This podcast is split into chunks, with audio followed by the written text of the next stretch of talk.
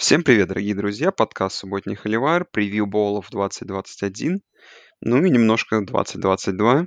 И с вами по традиции Саша и Андрей. Привет, Андрей. Привет, Саша, всем привет. Так, ну что, ковид идет по стране, по миру, отменяют целые турниры, поэтому мы теряем боулы, но пока вроде не в каком-то промышленном масштабе. Какие последние новости, Андрей? Ну, из тех боулов, что отменили, мы в прошлом подкасте говорили про Гавайи боул. Э, вот. А из свежих боулов, которые мы должны были обсуждать в сегодняшнем выпуске, э, отменили, получается, боул, так, Military Bowl, да, где должны были играть э, Восточная Каролина, Бостон колледж, его отменили, он должен был быть в понедельник. Из вторничных боулов отменили Holiday Bowl uh, NC State UCLA, вот это мне очень жалко было, я очень с интересом ждал этот матчап, но его отменили, кстати, буквально, по-моему, за 5 часов до кикофа, потому что там у UCLA, ну, были большие проблемы с ковидом, и там, э, в первую очередь, там два дела, именно всего осталось э, у команды, поэтому как бы решили, что не, не играть, и там уже показывали потом эти видео, нашли, где UCLA гуляют, там где-то по Диснейленду, что ли, где-то, в общем, там. Короче, вот, люди видели, наверное, видимо, моменты, когда все это происходило. Вот, ну и еще отменили у нас бол, который должен был быть вчера, 29 декабря. Э, это Фенвей бол, первый по счету, Вирджиния, СМЮ не состоялся, да, из-за ковида у Вирджинии.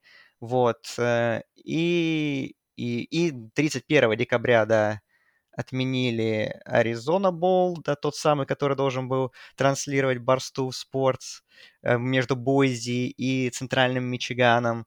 Вот. И его отменили.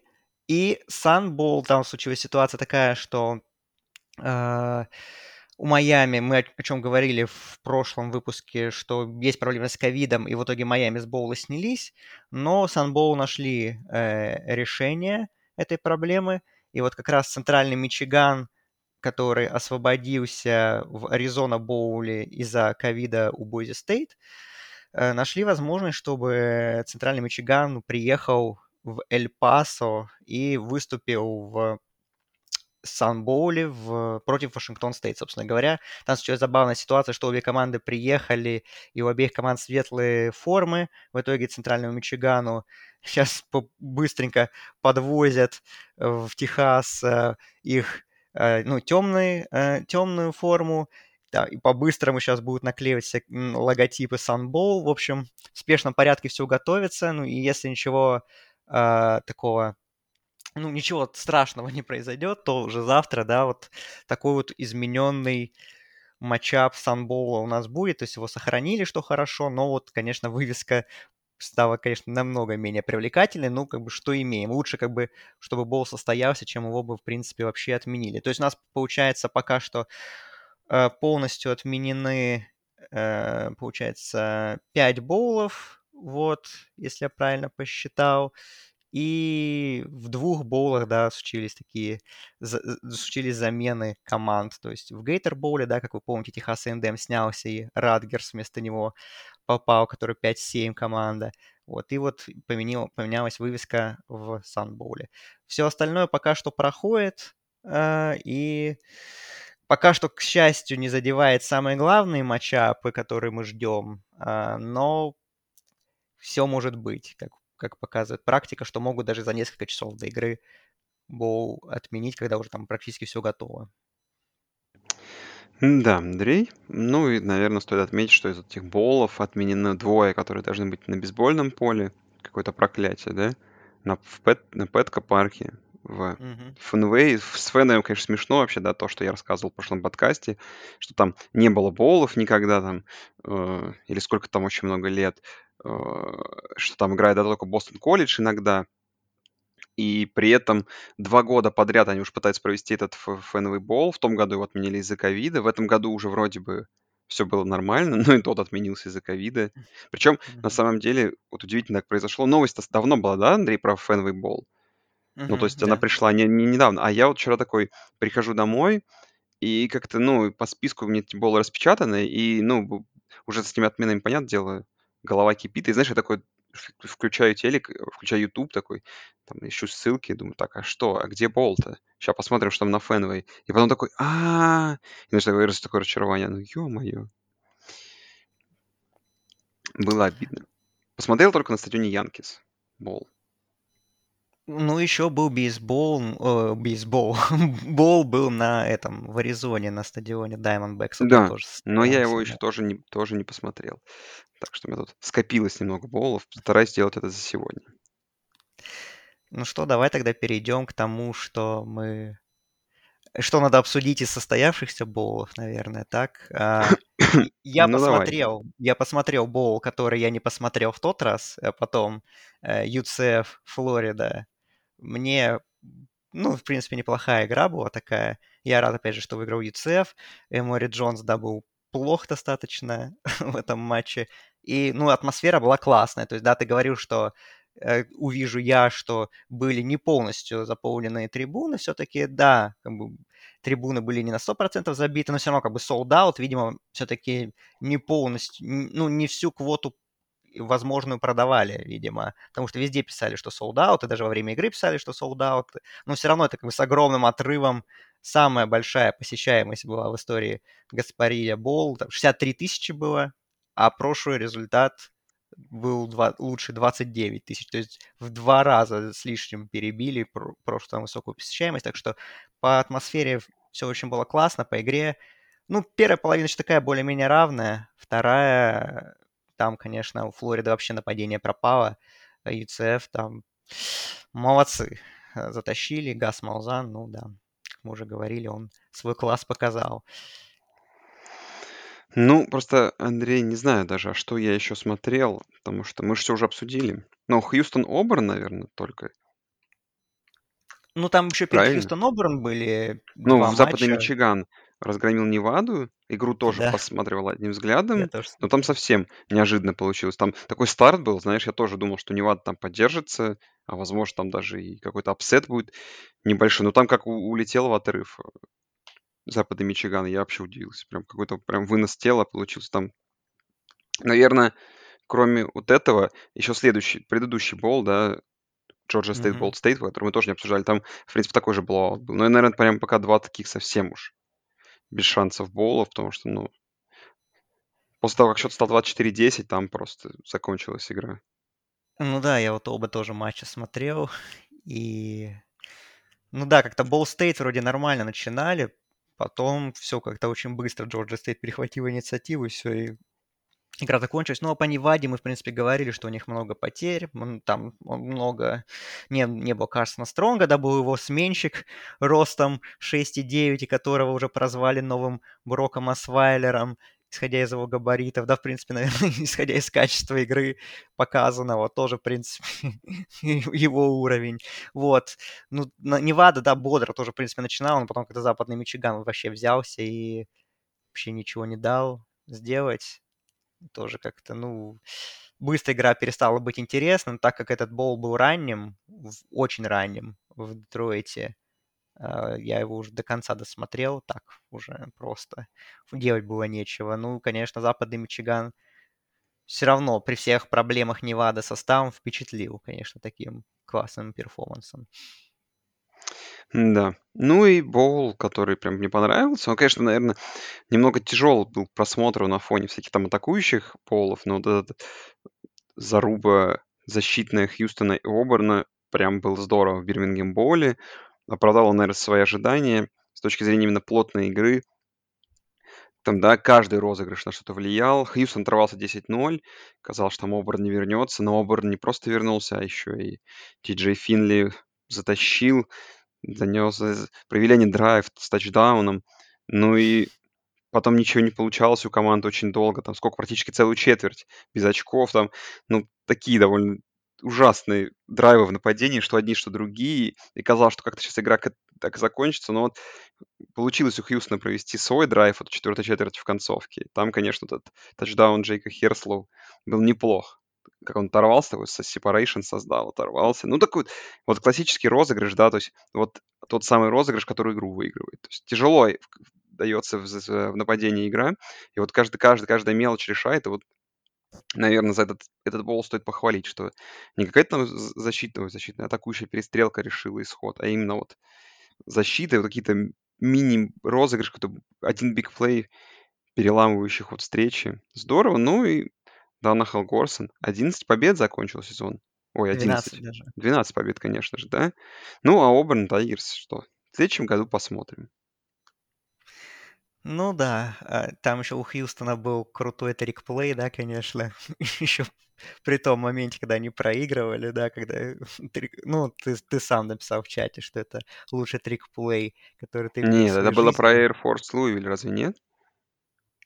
Я уже запутался. А, это нет, это было же. Точно, да. тут это было, да. Да, когда да. там они сделали латеральные передачи под перехват получился. Да, причем там такой ужасный бросок кутербеку назад был. Блин, видишь, это было пару дней назад, а я уже забыл, что это в этой игре было. Я, честно говоря, уже был допол. Все, да, это ну было здесь, я точно. Я даже нашел момент. Я этот момент, да, запомнил. Слушай, ну, игра действительно... Ну, Оберн, конечно, сам виноват во многом, потому что, а, в принципе, они начинали ужасно. Потом, вроде как, благодаря, в первую очередь, танку Бигсби, они начали двигать мяч более-менее по полю хотя бы. Потом Финли действительно подключился. Так он, в принципе, сыграл очень плохо, как мне кажется, но иногда он что-то все-таки показывал. Но, конечно, вот эти два таргетинга в четвертой четверти, их просто э, ну, не то что, ну, можно сказать, даже убили, там, Смоук Мандой, конечно. Его в первой четверти он был прям на волоске от того, чтобы его выгнали за таргетинг. Ему повезло, что там не зафиксировали. А потом а, в четвертой четверти команда перехватила мяч, идет крутейший возврат, и смол команды просто выносит э, шлемом голову человеку, и ну, здесь, здесь уже явно был таргетинг, и, естественно, его удалили, и помимо этого еще он, он дико испортил своей команде стартовую позицию, и в итоге вместо хотя бы того, чтобы field goal, по пробить, э, они откатились назад, ничего не смогли и били punt в итоге. И, конечно, опытнейший игрок, у которого был типа, уже 50-й старт в этом матче в, за карьеру, один из лучших сейфти в стране, ну, ну, не в стране, наверное, в конференции, и так вот подводить команду. Потом был еще один таргетинг, и э, уже у другого исполнителя от Оберна тоже уже такой. И вот как раз-то в том драйве уже был и как раз и тачдаун Хьюстон сделал победный. Вот тоже, по сути, там 15 ярдов подарили. А, вот, так что вот такие вот ошибки, конечно, Оберн, ну, за них поплатился, по сути. А так, в принципе, ну, игра была достаточно равная. Э, ну, так, с переходом инициативы от одной команды к другой, ну, в целом, как бы, вроде как кажется, что одна команда там сеянная, 20 11-2 по сезону, а другая 6-6, еще там без огромного количества важных игроков. Но честно говоря, как бы Хьюстон, наверное, выиграл заслуженно в целом, но как бы такой большой разницы между командами не было в классе. То есть там, в принципе, говорю, если бы Оберн меньше таких грубейших ошибок, в первую очередь по дисциплине не допускал, то Оберн вполне мог и выиграть эту игру. Да. Ну, я не знаю, могу, наверное, обсудить только один бол. Остальное я пока пытаюсь как-то посмотреть. Я посмотрел только First Responder Ball. Э, конечно же. Ну и, а, ну и вчерашний бол, который Pinstripe был. Вот. Давай их так обсудим, не... да. Давай, ну, Air Force Louisville, ну, такая тоже mm. отличнейшая игра. Очень да. крутая. То есть тут прям это огонь было. Даже не знаю, ну как, наверное, один из лучших болов или вообще лучший бол пока что? Ну, для меня нет, но пассовая игра Air Force, конечно, это просто что-то было страшное на самом деле насколько она была эффективная, там какие big play жесткие проходили, и много раз. Там у квотербека Air Force э, Дэниелса, э, по-моему, его фамилия Дэниелс, я уже не помню, сейчас я проверю, э, 9 из 10 точных пасов, и там 200 с лишним ярдов. Там, короче, вообще было что-то жесткое очень. Вот. А вот Каннингем, кстати, вот наоборот, он во второй половине, конечно, добавил на пасе, а, но в первой у него была вообще ужасная статистика, на самом деле. Они только там выносом что-то набирали. Но игра была интересная, да. Но я рад за Air Force. 10 побед. сезон получился у команды. Да. Ну и давай футбол, который вчера удалось посмотреть. Pinstripe Bowl 2021. Мэриленд 54-10 выиграл Вирджиния Тек. Ну, обсудили мы с Андреем в Анкате немножко этот бол. Ну, можно еще добавить. Ну, удивительно, что случилось с Вирджиния Тек. Особенно, ну, не знаю. Э, ну, вот когда счет, помнишь, стал 21-10? Ну, вроде у Вирджинии Тек был нормальный драйв, оказалось. Ну, что как бы, ну, видно-видно какие-то проблемы в защите, что команда послабее. И, в принципе, на перерыв шли 24-10. И потом как-то вот так все бигплеями, да бигплеями еще, там, фамблы. Ну, фамблы там уж в конце были, ладно, когда там счет был 14-1-10, так все стало ясно. Но в целом то, что во второй половине, ну, ни на секунду как будто не появилась защита Мэр, э, Вирджиния Тек, да, в принципе, и нападение также куда-то пропало. Ну, как знаешь, абсолютно какой-то получился мисс-матч по, по происходящему на поле. Так что, не знаю, даже какие-то последствия искать. Ну, прикольно еще так отметить, что, да, то, что в Бронксе на стадионе Янкис довольно необычно это смотрелось. Ну, и на самом деле удивительно. В первой половине да, там Мэриленд вел, но на самом деле не, не было какой-то большой разницы между командами, если смотреть визуально. Потому что у Мэриленда в первой половине достаточно тоже долго игра в нападении особо не клеилась. То есть их тачдаун это был возврат панта в первой четверти э, в тачдаун. Начинал Таули очень так слабо. И если смотреть статистику первой половины, было вот в конце первой половины вот показывали графику с э, владением мячом. Вирджиния Тек владела мячом 24 минуты, а Мэриленд владел 6. Но при этом у Мэриленда постоянно проходили какие-то дикие бигплеи, это и во второй половине тоже продолжалось. Там ресиверы, конечно, у Мэриленда прекрасно работали, круто вылавливая передачи от Танго Вайлоа, и так вот просто быстро продвигались э, по полю, в то время как Virginia Tech, наоборот, у них такие были длинные драйвы, и при этом получались они вообще неэффективными. Ну, а во второй половине, да, конечно, полное доминирование от Terrapins и итоговый счет. Если я правильно понимаю, это... Я не все результаты боулов знаю еще, вот, э, но из тех, что я знаю, это, ну, это самый, получается, разгромный э, счет среди всех. Ну, по-моему, да. Ну, разгромный вот. так точно, я думаю, что... Вот. Ну, я удивлен, конечно, что я не удивлен победе Мэриленда, но я удивлен, насколько это, в каком стиле это получилось. Вот. Таулия еще на сезончик вернется, сказал он, так что еще будем смотреть за его прогрессом в, в Ну да, но скажу так, знаешь, не грубо это, реалистично надо понимать, что Таулия не все-таки не супер игрок. при этом. Ну, подожди, подожди. Ну, посмотрим, ладно. Может быть, вот это то, что геймчейнджер карьеры. Ладно, соглашусь с тобой. Вот, ну, так, поехали, ну, еще ладно. Были, да, еще были Liberty Bowl и еще был Bowl этот в Аризоне. Ну, Но мы их обсудим их потом. Знаешь, ты их не знаешь, я их знаю, да. поэтому ладно, обсудим в следующий раз тогда. Да, потому что сейчас еще что-нибудь отменяется, может обсуждать будет и нечего, понимаешь, в следующих подкастах. Угу. Угу, вот, да. ну, а мы с тобой пойдем куда? к каким боулам? Gator Bowl у, где... Да, нужно, давай быстро скажем, что 30, э, мы записываем 30 30 декабря вроде как все матчи должны состояться. Duke's Mayo Bowl, этот боул в Нэшвилле, Music City Bowl, Peach Bowl и Las Vegas Bowl. Мы их обсуждали в тот раз, превью давали, так что если вы не слышали наши превью, то э, вернитесь к прошлому подкасту, там ближе к концу мы их обсудили. И только забавно было, что, быстро скажу, что про Duke's Mayo Bowl, что там э, большое шоу делают главные тренеры Северной Каролины Мэг Браун и Южной Каролины Шейн Бимер, что они готовы, что их обольют майонезом. Так что это будет весело, я думаю уж точно. Так что у нас уже картошкой, да, тренеров, э, посыпали, да, можно сказать, ждем, когда кого-то сейчас обольют майонезом в четверг вечером. Все, да. Так что эти болы мы уже обсуждали в прошлом подкасте, а теперь давайте к 31 уже декабря перейдем. Да, ну что касается Гейтербола, ну, наверное, уже все слышали эту новость. Техас A&M снялся, Радгерс вошел в бол. Фора, конечно, огромная для боула такого да, формата. Минус 13, ой, минус 15 очков в пользу Вейк Фореста.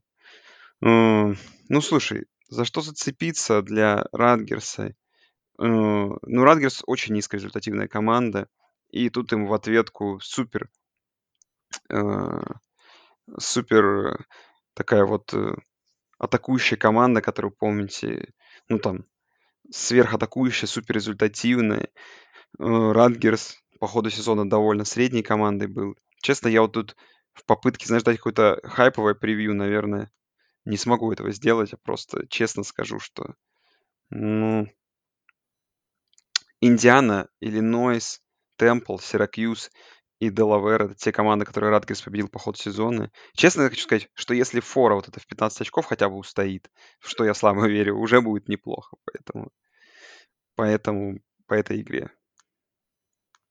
Да, конечно, матчап померк, так очень сильно вывеска после того, как Радгерс заявился вместо Техаса Эндем. Я с тобой согласен, что команда абсолютно разного уровня, при всем при том, что Радгерс, как я считаю, в принципе, прогрессирует при Шана. Ну, то есть как прогрессирует? Они, конечно, перестали быть совсем днищем, но и как-то пока что такой какой-то супер тоже, даже середняком Биг uh, Ten они не стали пока что, все равно эта команда такая очень ниже среднего в конференции. Поэтому Wake Forest, конечно, должен спокойненько разбираться. Я считаю, опять же, да, более талантливая команда, отличное нападение. Да, у Радгерса, в принципе, в каких-то матчах, как мы помним, например, игру с Мичиганом, где у них пока, они показывали, что, в принципе, у них есть защита, но я думаю, что общая сила команды несо, несопоставима. Я думаю, что Wake Forest, в принципе, должен эту фору пробивать на самом-то деле, если честно.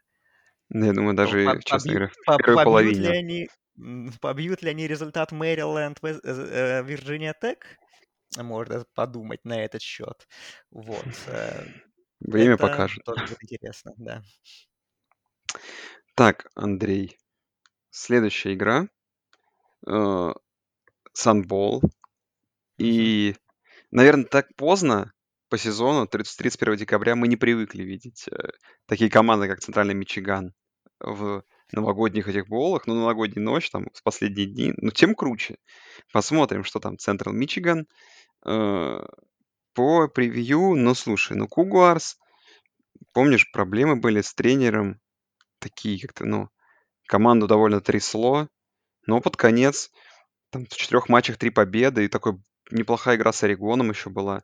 И Вашингтон Стейт набрал свое количество побед да, для того, чтобы легитимно попасть в боул. 7-5 закончили в северном дивизионе. Пак-12. Ну и против них Центральный Мичиган. Я уже, честно говоря, и не вспомнил, Андрей. Но, по-моему, обсуждали же, да, уже Централ Мичиган в превью к другим боулам. Нет, мы не обсуждали, потому что они Не должны были обсуждали? играть в, Ариз... в Аризона Боул, который должен был А, правильно, который должен же был быть на, на. Бардстуле, да. Тогда да. Да. Ну там Ми- Центральный Мичиган тоже такая команда, которая трясло. Там по ходу сезона у них были игры и с Миссури, и с ЛСЮ, то есть не боялись ставить себе интересных соперников в сезон. И вот 4-4 шли, и потом 4 победы подряд на, под конец сезона, причем очень там уверенная победа над э, Западным Мичиганом, над Kent State, то есть эти команды, которые вы слышали, которые играли в боулах, Ball State, тоже команда, да, Мгм. которая была в боуле, Eastern Michigan, тоже команда из боулов. То есть четыре победы над командами, которые от Мака попали в боул. Тут как бы есть чем. Ну, что пишут эксперты, потому что, понятное дело, что Chippewas мы особо не смотрим, что big play эта команда любит, что в нападении, что в защите. И вот это вот противостояние. Посмотрим. А, да, то, что важно, да, Вашингтон стоит первая команда Пак-12 по владению мячом. Так что посмотрим, кто, кто против кого такое вот темповое нападение, которое э, довольно сильно паса Вашингтон э, Стейт и Мичиган, и Центральный Мичиган, который такой заряжен на бигплей, какие-нибудь перехваты. Посмотрим. Я, честно говоря, думаю, что вот минус 7-очковая фора, она пра- правдивая, конечно же, больше Вашингтон Стейта. Но учитывая, что эта игра будет одновременно идти с Радгерс и Вейк Форест, наверное, это будет вообще намного интереснее игра и, возможно, там даже с борьбой до конца игры. О, хороший ты превью, да. Я не думал, что мы будем настолько много обсуждать этот бол. Ну, а, мне добавить-то особо нечего, если честно. Но а, кроме того, что, да, Вашингтон Стейт, вот после того, как Роловича убрали из команды, как-то взбодрились и хорошую концовку сезона провели.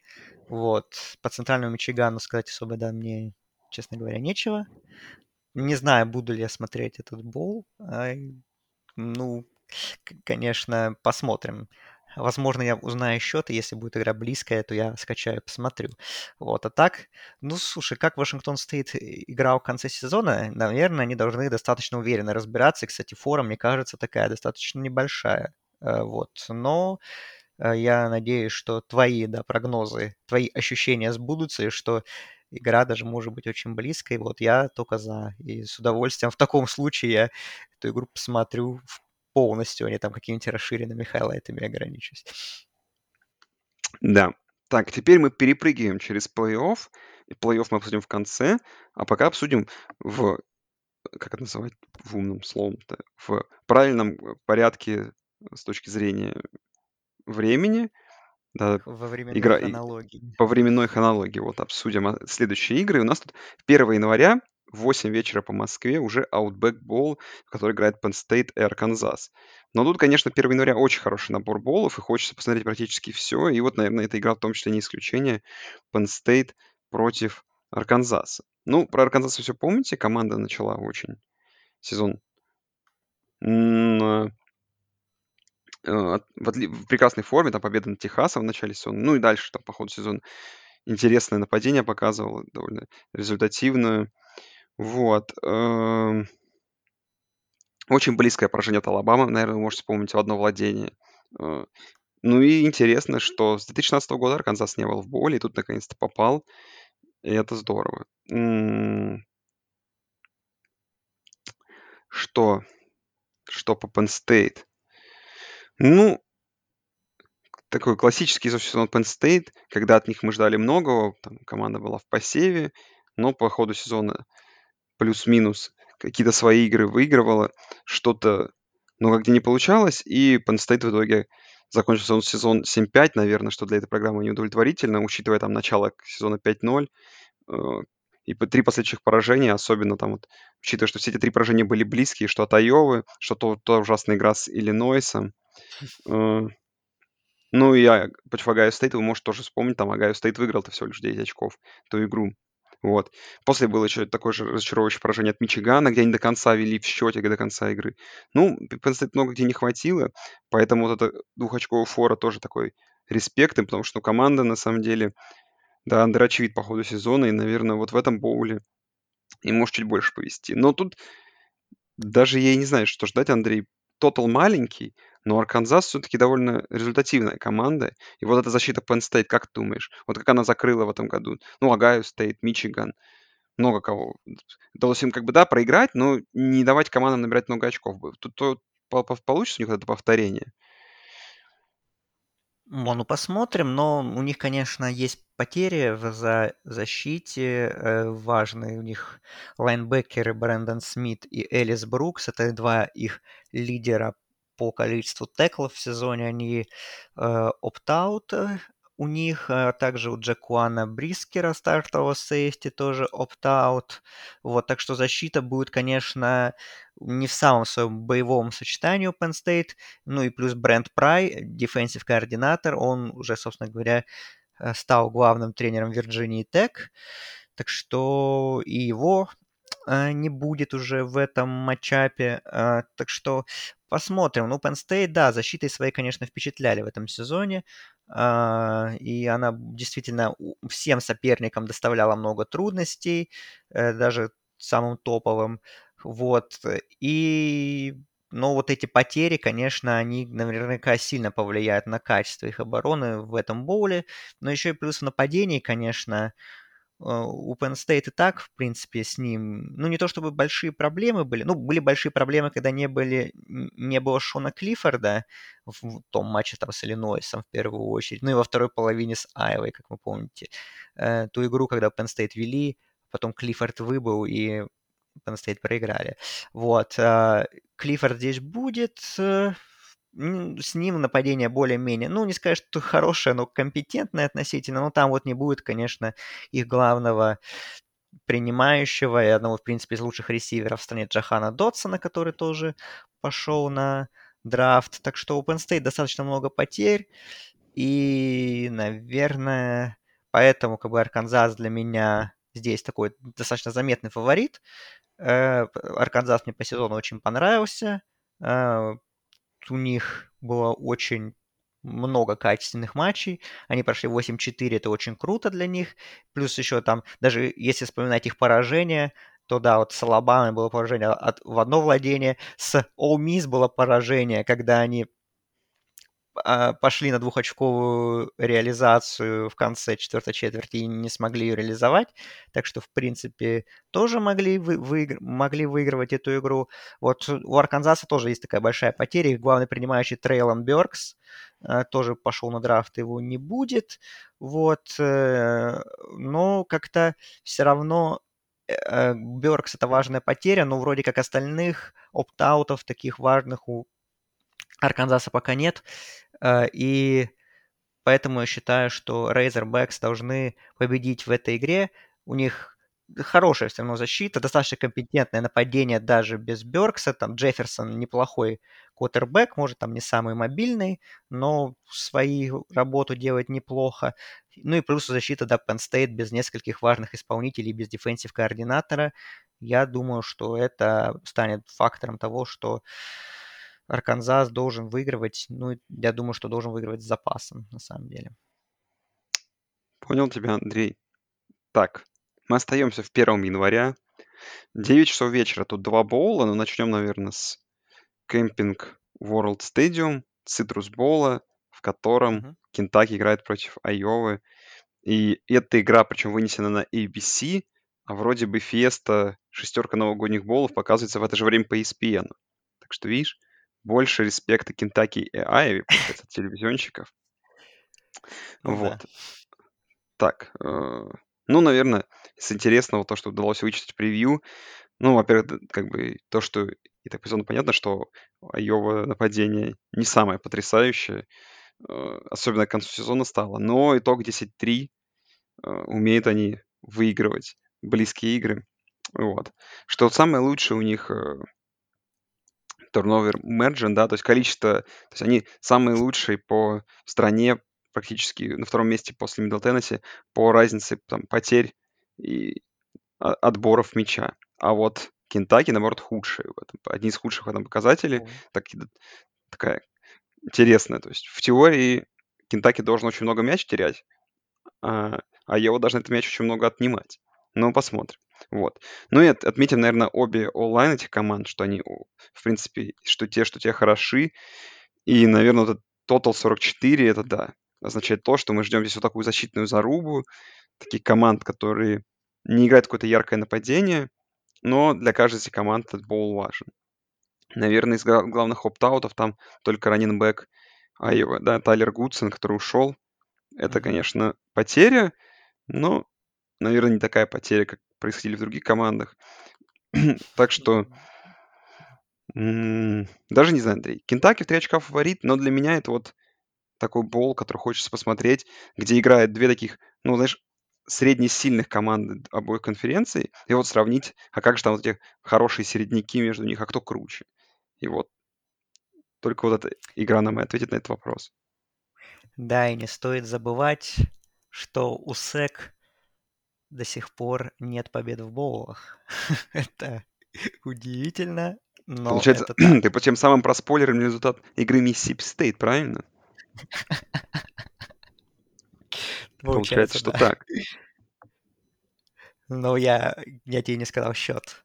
Счет иногда важнее, чем исход бывает. Вот. Ни одной победы до сих пор нет. Извините, ну, кого обидел тем, что я проспойлерил. Вот.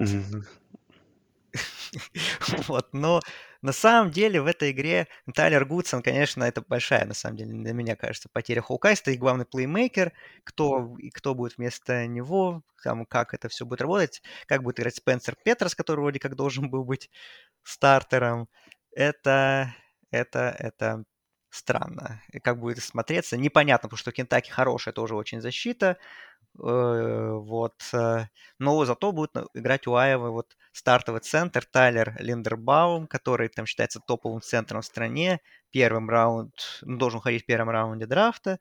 Вот он сказал, что он вообще, как бы у него не было сомнений в том, что участвовать в боуле или нет, он будет участвовать в нем. Вот. Э, у Кентаки, конечно, тоже действительно такое нападение нестабильное. То есть, в принципе, есть там исполнители, которые могут показывать яркие моменты, но иногда, вот опять же, да, эти потери мяча, э, очень часто их нападение рушат. Ну, там вот есть Левис, он неплохой достаточно квотербек, лучше, чем Петерс, как мне кажется. Вот.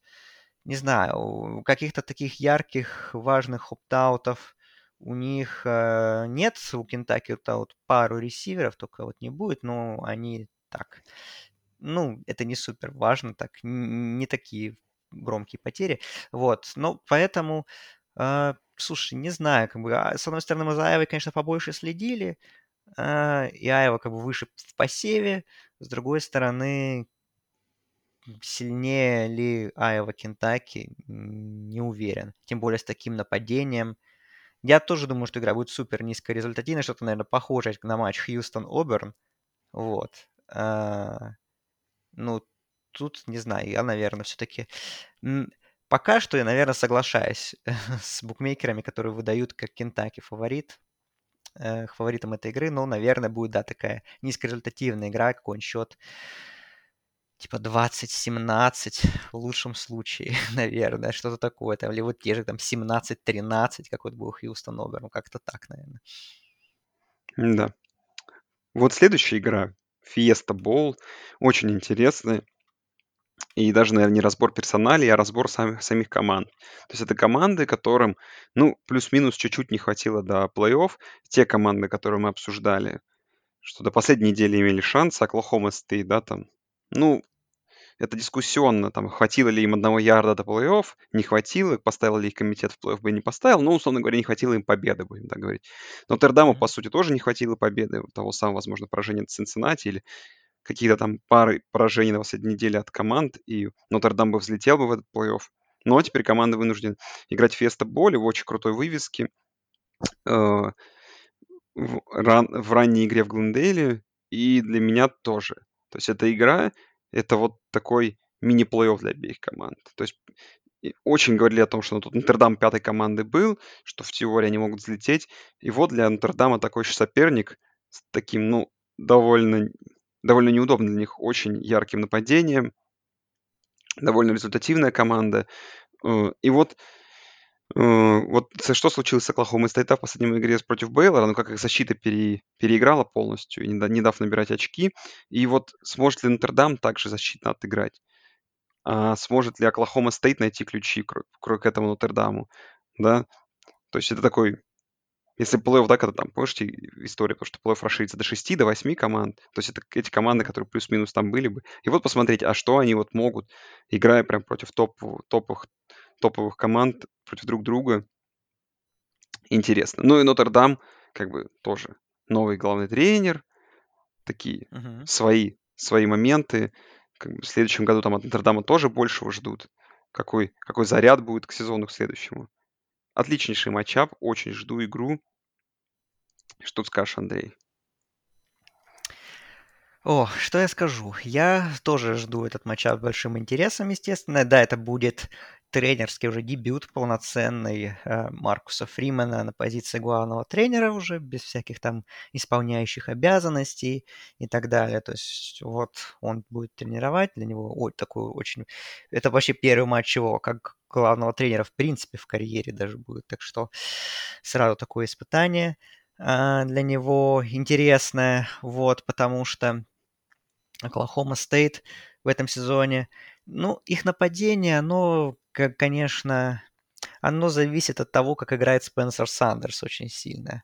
А я вот, сколько он лет играет в колледж-футболе, я все-таки даже не то, что не покупаю хайп по нему, потому что хайпа-то особого нет, но вот как-то не, не складывается у меня отношение с ним, что он какой-то там такой стабильный, игрок, там, выше среднего хотя бы кутербэк, потому что некоторые матчи он проводит очень неплохо, да, он там и может и пасовать, ой, и бегает он хорошо достаточно, ногами может ярды набирать. То есть это действительно такой квотербек двойной угрозы, но и периодически у него случаются вот матчапы, как э, и выступ, да, выступления, как в матче вот с Беллером в финале конференции, когда был 4 перехвата он бросил. Там, может быть, не все по его вине, но тем не менее. В регулярке тоже с Бейлором. Три перехвата у него э, было матч. Вот.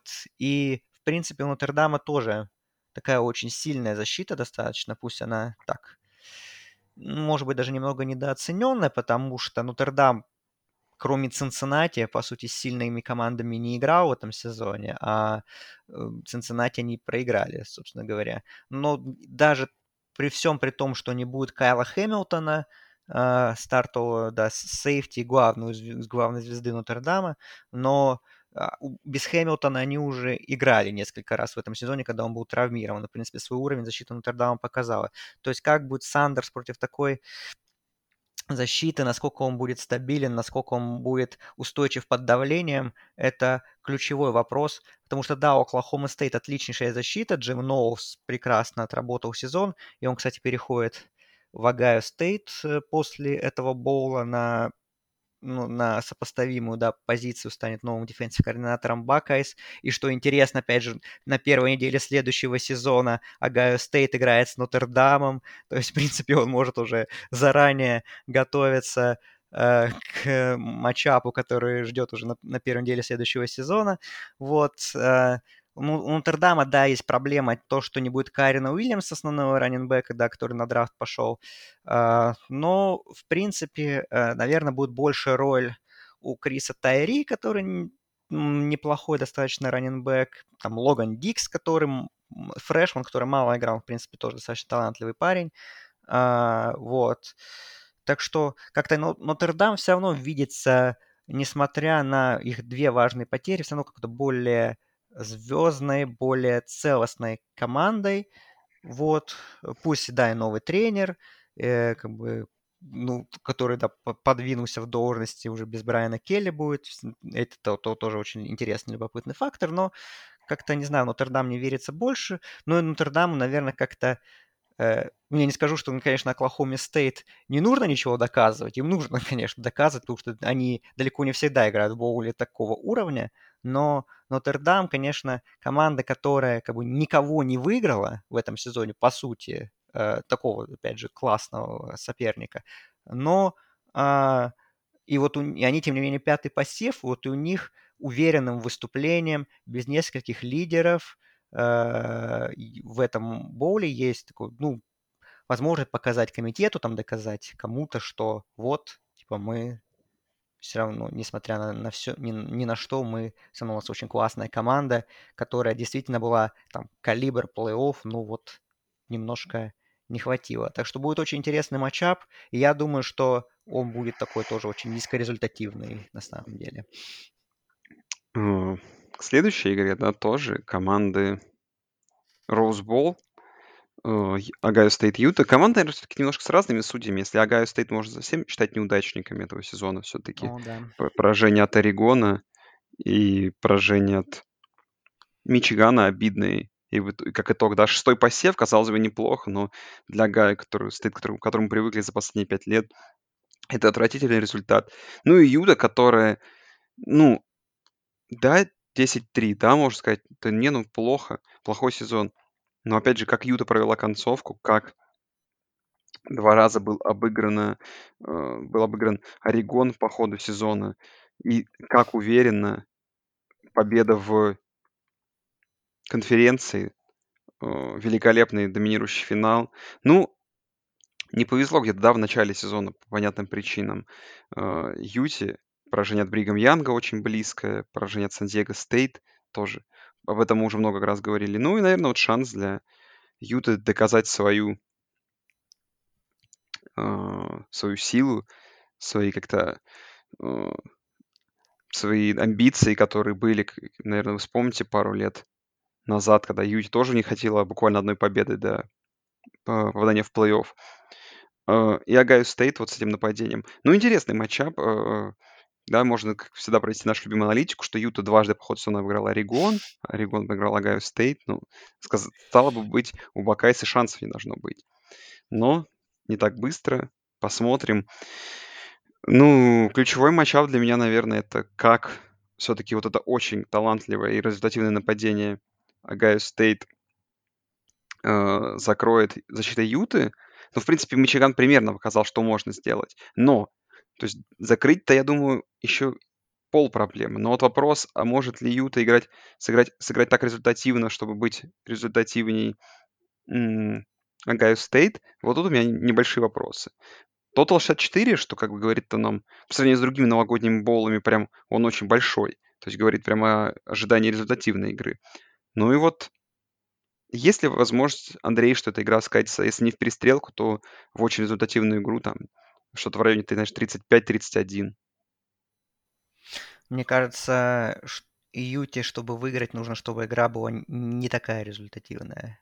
А, потому что потому что Юта, конечно, команда с очень таким сбалансированным нападением, э, выносным в первую очередь, как мы это привыкли. Там Кэмерон Райзинг, их квотербек, который вот, собственно говоря, стал стартером по ходу сезона. И, по сути, с этого момента команда перевернула сезон. Что Райзинг, в принципе, на пасе хорош, да, но и на выносе он тоже очень много делает. Но есть Тейвен Томас, раненбэк с 20 тачдаунами, больше тысячи ярдов у него. И offensive line тоже очень заточено хорошо под того, чтобы ему расчищать коридоры. И именно вот на, на выносе offensive line тоже вот отлично работает.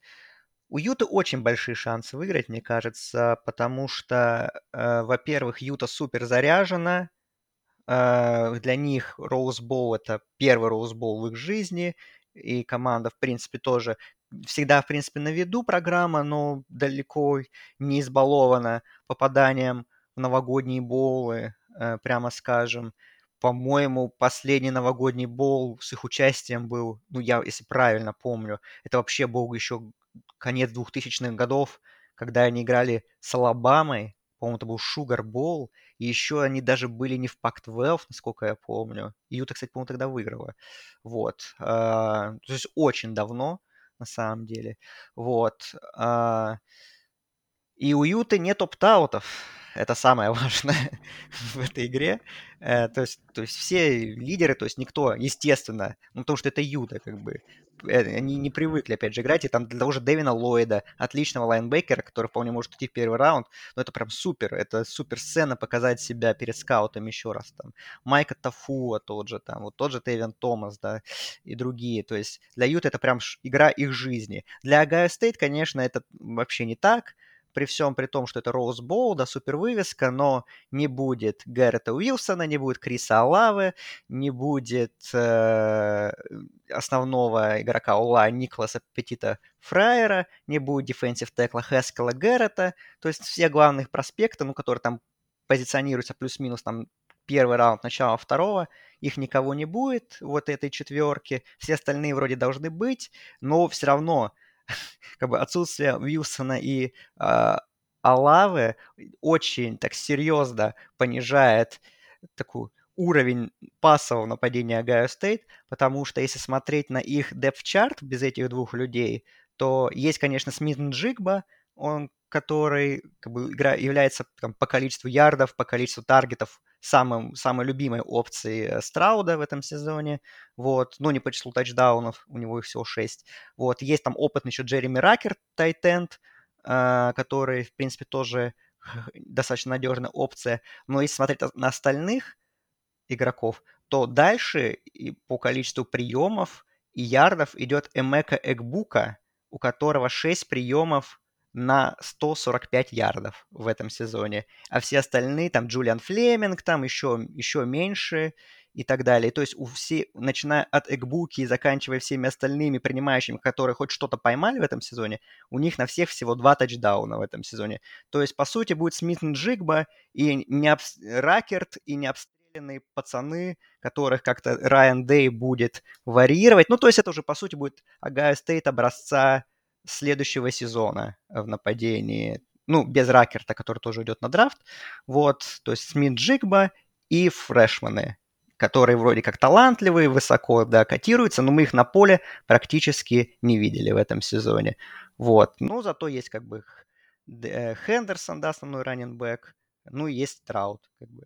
Вот и посмотрим, как вот мы посмотрим на Агая Стейт уже в нападении образца следующего сезона в Rose Bowl е. Так что с учетом всех этих факторов я видел, что там сначала была фора, по-моему, 6,5 очков, потом ее понизили до 4,5, Ohio State все считается фаворитами.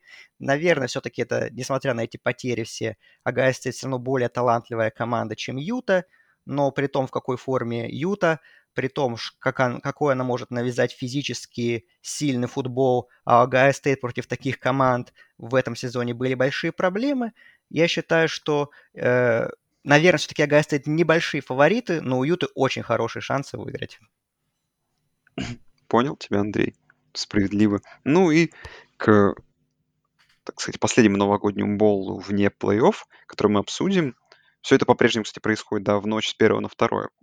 Также и продолжается. И вот последняя игра уже в 4.45. All State Sugar Bowl. All Miss против Бейлора в Новом Орлеане. Тоже интересный матчап. Но вот я как-то размышлял над этой игрой, и вот и к чему пришел Андрей. Может быть, не знаю, согласишься ты или нет, но вот All Miss, команда, которая мы хайпили по ходу сезона довольно много, много обсуждали. Карел там поначалу шел как кандидат на MVP, на Хайсман, извиняюсь, до тех пор, да, пока не проиграл Алабаме. Ну и с тех пор как-то померк. Ну, я вот так задумался над расписанием Ole Miss и подумал, что все-таки это, Андрей, довольно перехайпленная команда, потому что, ну, победа над Остин Пи, Луивилем, Тулейном, э, Теннесси, LSU, Либерти, Texas A&M ом, Вандербилтом, Миссисипи Стейт, это все, конечно, здорово, но вот есть два поражения от Оберна и от Алабамы, и какие-то они были безыдейными. Ну, а других сильных соперников, наверное, кроме Арканзаса, который был обыгран в крайне дико перестрелке 52-51, у Олмиса не было. И такой восьмой посев — это тоже такой своего рода респект в сторону All Miss. Но в любом случае, конечно, команда, которая 10-2 идет в сек, она заслуживает топового бола. А, но просто вот, понимая Бейлор, а, какой, каким путем прошел, да, то есть как он развернул сезон, а, то есть там эти игры против Iowa State, против Оклахомы, против Оклахомы Стейт, да, против Оклахомы Стейт даже дважды в сезоне, правда, одной из них было проигранной игрой. Победа над Бригом Янгом, который тоже считается довольно качественной. Ну, как будто бы резюме Бейлора, мне кажется, более компетентным, нежели резюме Ole Miss. Ole Miss идет небольшим фаворитом в минус одно очко буквально, что, наверное, оч... очевидно с точки зрения их такого пассового нападения. Но вот, вспоминая последние игры Бейлора, особенно против Оклахомы, особенно против Канзас Стейта, против Оклахомы Стейт, это жесткое защитное доминирование, давление на квотербеков, и с такими яркими нападениями, какой есть у Ole Miss, Бейлор справлялся уже по ходу последних четырех недель ну, регулярного чемпионата не раз. Да и честно скажем, что и Карел как-то сдулся. В принципе, даже вспоминая игру против Либерти, где все ждали супер перестрелки двух квотербеков, мы получили довольно низкорезультативную игру. И интересен, конечно, геймплан All Miss получится ли у них вот это вот быстрое нападение. Вот. Ну и, наверное, вот как-то, как все шло к концу сезона, для меня Андрей Бейлор не то, что небольшой фаворит, но в целом кажется, что это сейчас более такая собранная команда. И посмотрим.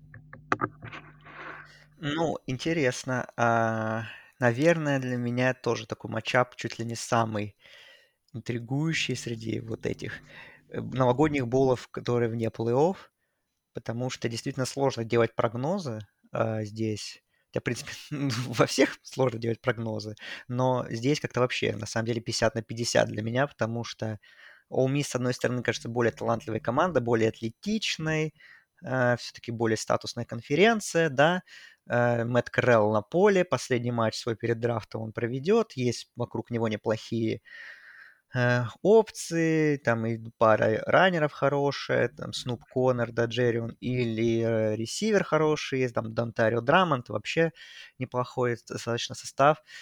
Вот. И All Miss для меня самое главное, да, даже не то, что как играл Карел, а то, что All Miss превратилась в команду не только с нападением, которое она была в прошлом сезоне, да. Но и то, что у них действительно появилась очень компетентная защита, которая работала не всегда. Мы помним, конечно, матчапы с Алабамой, там, с Арканзасом, да, но а вот по ходу сезона они очень сильно добавили в защите в качестве. И теперь это уже команда такая, действительно, которая может рассчитывать на победу в матчах не только если нападение круто сыграет, но и, в принципе, даже полагаться на свою защиту. И у Бейлора, с одной защита супер, да и Варанда, конечно, молодец, свою работу делает. Нападение очень классное выносное нападение. У них, конечно, вот Тристан Эбнер и Абрам Смит, два раненбека, отличный сезон провели, особенно Смит э, в первую очередь. И онлайн у них вот на, прям на выносе тоже отлично коридоры, да, для них делает. И, в принципе, Джерри Бухеннон, э, раненбэк, тоже любит очень побегать, который должен быть стартером в этой игре. Он тренировался, потому что мы, мы помним, что в финале конференции он не играл. Там играл Блейк Шейпен, который очень от, хорошо начинал, 14-14 передач делал точных. Потом, во, как и, в принципе, все нападение Бейлора, сдулся э, во второй половине. И только благодаря там супер каким-то усилием защиты Бейлор дотянул до победы. Он был близок к тому, чтобы проиграть тот финал на самом деле. Вот, так что я на самом деле тут, несмотря на то, что вроде как играет Оумис, и Лейн Киффин нужно ждать когда по привычке, да, какого-то супер веселого футбола. Я, мне кажется, что здесь будет более защитная игра на самом деле. И вот тотал я видел, по-моему, был в районе что-то 55, как-то так 54. Вот, честно говоря, я не уверен, что они его пробьют, э, обе команды. Но ты сказал, что, в принципе, Бейвар тебе больше нравится по концовке сезона. У них, наверное, более, больше качественных побед, я с этим согласен. Но как-то все равно, если я, для меня, как бы я взвешиваю на чаше весов эти команды, как-то все-таки предпочитаю больший талант э, в этом матчапе, вот, и как-то больше уверенности я смотрю все-таки у меня в Оумис, чем в Бейлоре, потому что я считаю, что э, защита Оумис на некоторых отрезках матча сможет э, закрыть нападение Бейлора там, в нескольких драйвах, а вот нас, насколько защита Бейлора сможет закрыть Карелла, там сделать там три там какие-нибудь три панта подряд, я не знаю, там еще что-нибудь. Вот с этим у меня как-то больше вопросов, при всем респекте к Берс. Так что для меня все-таки Уми здесь фаворит. Но тут, опять же, там, ну, не 50, ну, на меня, наверное, 55 на 45 в этом матчапе в пользу Умис, то что я жду тут, тут тоже вот близкую игру, как и букмекеры, которые дают там фору в одно очко. Ну, давай, Андрей, наверное, быстро перед плей-оффом уже заскочим в футбол, который будет ночью с 4 на 5 января. Texas Bowl на NRG, NRG Stadium в Хьюстоне, когда уже успокоимся мы от всех этих болов, отдохнем пару дней. Будет еще вот одна игра, в которой Канзас Стейт будет принимать LSU. И вот, честно, Андрей, просто не знаю, что здесь происходит в этой игре. Ну а что тут происходит? У LSU много достаточно опт-аутов, ну, опять же, не будет Оржерона, да, он будет исполняющим обязанности главного тренера. Ну, не будет еще Брайана Келли, да, понятное дело. Так что у состав абс- абсолютно непонятный. Нет квотербеков основных. Там тот же Бреннан, он уже давно травмирован и на трансферном портале. Джонсон ушел в Техас Эндем по трансферному порталу. Так что... Э, вот. Вообще непонятно, что будет с LSU в этом матчапе. Кто будет играть? Что, что покажут? Будет, наверное, очень много фрешманов всяких, игроков, которые мало играли. У Техас, у Техаса, у Канзас Стейт, в свою очередь, должен вернуться Скайлер Томпсон, квотербек, который пропускал последнюю игру регулярки, вроде как должен быть. Вот. Э, ну и, в принципе, все таких каких-то важных потерь у Канзас Стейт пока что по новостям нету. Ну, на матч еще там несколько дней всякое может произойти. Вот, то есть, конечно, если смотреть на составы, сравнивать, то LSU более, так, более заряжен состав талантливыми школьниками, талантливыми игроками, глубиной. Но команда, конечно, такая. Сезон получился очень скомканный у Тайгерс. И опять же, непонятно, кто будет играть, что будет, как, кто будет квотербеком в этом матчапе. И, ну, по-моему, LSU все равно фаворит у букмекеров. Ну, не знаю, честно говоря. тоже не знаю, что особо ждать. Но тут, наверное, все-таки больше у меня предпочтение пока что у Канзас, на стороне Канзас Стейт. Ладно. Наверное, я с тобой плюс-минус соглашусь. Как соглашаются с нами и букмекеры, конечно же. Ну и перейдем, наверное, к двум самым главным играм. И будем надеяться, что все там будет в порядке, ничего не изменится. И начнем с первого полуфинала, который 31 декабря, извиняюсь, в ночь. В ночь новогоднюю с 23.30 э, будет начинаться с захватом Нового года. Посмотрим, посмотрит, сможет ли кто-то в прямом эфире смотреть. У меня, наверное, не получится, придется все в повторе смотреть. Ну, посмотрим это уже потом. Э, и Цинциннати играет против Алабамы в Арлингтоне, в TNT стадиуме в игре э, под вывеской Cotton Bowl. Ох, ну, такой-то превью, наверное, давать. Не, ну нужно. Сложно. В принципе, все мы знаем. Исторический сезон Цинциннати 13-0 победа в конференции, победа над Нотр-Дамом, какие-то свои проблемы по ходу сезона, там, да, не попадание сразу в топ-4, но свой респект, свой шанс они получили. И Алабама. Ну, по Цинциннати, наверное, что можно сказать? Даже в сравнении с, с прошлым годом это исторически, наверное, лучшая их команда, то есть которая сильно добавила даже по сравнению с прошлым годом. То есть очень компетентная защита, на отличнейшем уровне играющая. Очень неплохое нападение, которое, если надо, может там и вынос по центру поиграть. Если надо, то есть и бигплей. Довольно разносторонний, разнообразный, персонала хватает. И против них Алабама, которая, ну, наверное, как раз находится не на самой своей сильной, э, сильном этапе развития. Та самая Алабама, которая э, по ходу сезона, да, в начале сезона потеряла очень много персонала нападений, но смогло вытащить э, этот сезон. И после игры с Техас Эндемом, помню, были проблемы. Ну и вспомним, сколько игр было у Алабамы с под знаком вопроса. Оберн, Флорида. Флорида, Арканзас тот же. Очень много вопросов вызвала от Алабамы. Так что в целом, как бы если давать превью какое-то, то понятное дело, что Алабама там огромные фавориты. И, наверное, два же фора в два тачдауна, она возможно, и не правильно описывает, наверное, ту пропасть, которая есть между командами. Ну, во-первых, да, это противостояние из одной игры э, и, наверное, противостояние э, тот момент, когда, наверное, одна команда находится прям в отличнейшем в отличнейшей позиции, чтобы совершить, ну, если не апсет, то хотя бы выдать близкую игру. И я вот так подраскинул головой, и вот знаешь, о чем подумал я? Андрей, что вот вот когда мы за последние годы вспоминаем те самые матчапы, когда Алабама была на первом месте в посеве, а какая-то команда была на четвертом посеве. И там очень много команд приходит на ум. Прошлогодний Нотр-Дам, э, мы вспоминаем там и тот же самый Мичиган Стейт, игру, которая почему-то нам часто приходит на ум.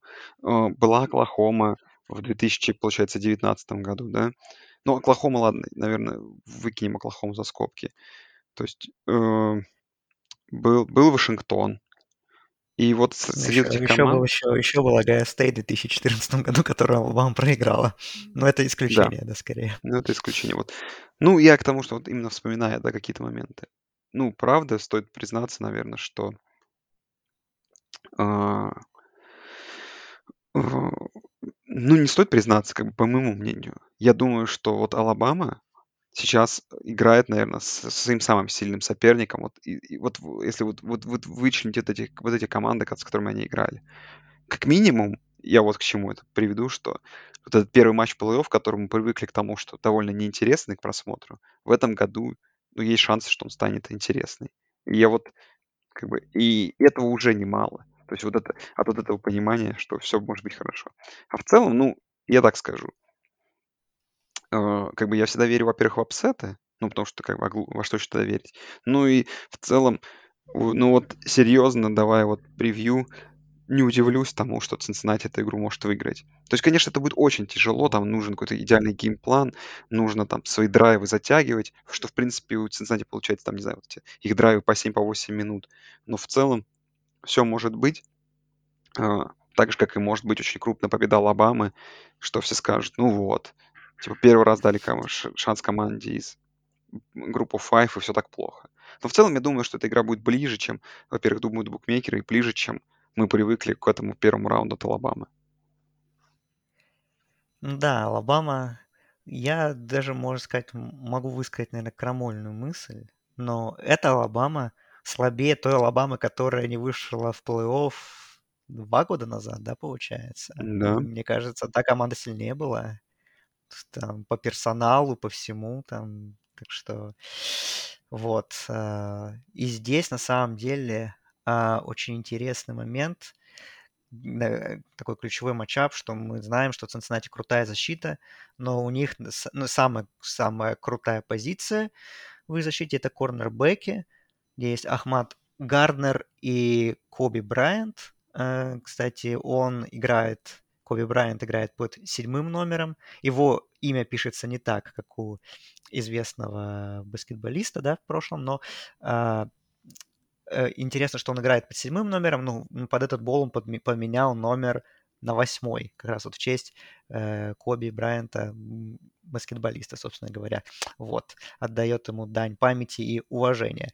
Вот. А, и интересно, вот, потому что Гарнер это игрок, который все проецируют в первом раунде, в первом раунде драфта, Коби Брайант тоже примерно один, он один из лучших корнеров в стране. То есть у них, возможно, лучший дуэт вообще корнербеков в нации. И у Алабамы важная потеря, что Джо Мечи не будет, он порвал кресты в финале конференции, как вы помните. И у них, на самом деле, у Алабамы получается такая ситуация с э, ресиверами во многом схожая с тем, с чем столкнется Огайо Стейт в Роуз Боуле. То есть, если мы посмотрим на э, ресиверов Алабамы, то в этом сезоне у, Брайса Янга с отрывом две э, главные опции. Это Джеймисон Уильямс, э, трансфер из Огайо Стейт, кстати говоря, у которого почти полторы тысячи ярдов на приеме, 15 тачдаунов. И Мечи. Но Мечи не будет. И если мы смотрим дальше, то следующий это Слейд Болден, у которого 333 ярда – всего лишь в этом сезоне и два тачдауна. Один из них, кстати, тот самый тачдаун в Айрон Боуле, который спас сезон Алабаме. Вот. А, и дальше есть там пару тайтендов, да, которые могут что-то показать, да, Кэмерон Лату и Джалил Биллингзли. И дальше парни, которые практически не использовались э, в таком большом количестве. Это, конечно, все талантливые игроки, но мы их в, на уровне студенческого футбола почти не видели. Вот и насколько они будут компетентными, эти неопытные парни. Ну, понятное дело, что Алабама три недели, или сколько уже даже, четыре недели готовилась к этому матчапу. Естественно, там все им разжевали, показали, разобрали защиту Цинциннати, кто как играет, какие у кого слабые стороны, на что давить. А, но все равно как бы теория и тренировки, конечно, это одно, а, как, а на практике все-таки, когда ты играешь уже прям полноценно против этих соперников, плюс еще огромное давление таких трибун, это все-таки немножко другое. И как вот эти парни из резерва Алабамы себя проявят, это будет очень интересно посмотреть. Ну и что, собственно говоря, с ними сможет сделать защита Цинциннати э, в свою очередь. Вот. Э, так что я думаю, что и с учетом того, что у Алабамы очень такая нестабильная offensive line в этом сезоне, я думаю, что у Брайса Янга могут быть проблемы в этой игре серьезные. Я не думаю, что они будут такие, как был там в Айрон Боуле, например, где они только в самый последний момент смогли наконец-то провести адекватный драйв.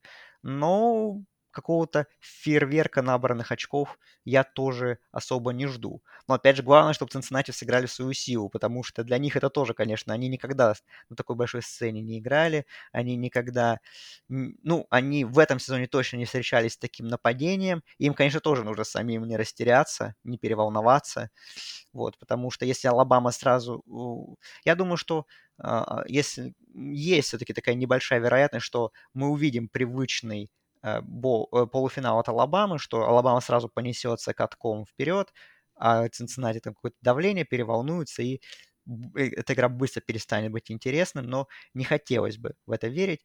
А с другой стороны, у Алабамы э, супер фронт 7, э, и у Цинциннати, к сожалению, мне кажется, не очень подходящее нападение потому, чтобы там как-то много очков набирать против Алабамы. То есть главная проблема Crimson Tide это секондари в этом сезоне, но у Цинциннати не такое супер заводное пасовое нападение, которое просто можно бить в эту точку постоянно и, э, и как-то проходить поле, набирать очки благодаря этому. Цинциннати все-таки, конечно, более ориентирована на вынос команды. Там Джером, Джером Форд, отличный раненбэк, который, кстати, трансфер да, из Алабамы. Там и Ридер, да, может бегать, как мы знаем, там и короткие передачи, да, может делать.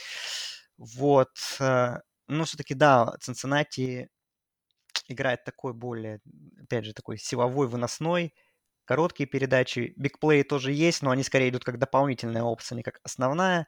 Вот. И э, у Алабамы из-за того, что очень сильный фронт, Уилл Андерсон, там Хенри то-то, вот эти все супер их лайнбекеры и, и линейные, что, наверное, это, они Алабаме по силам это тоже нивелировать и закрыть и не дать Цинциннати набирать много очков.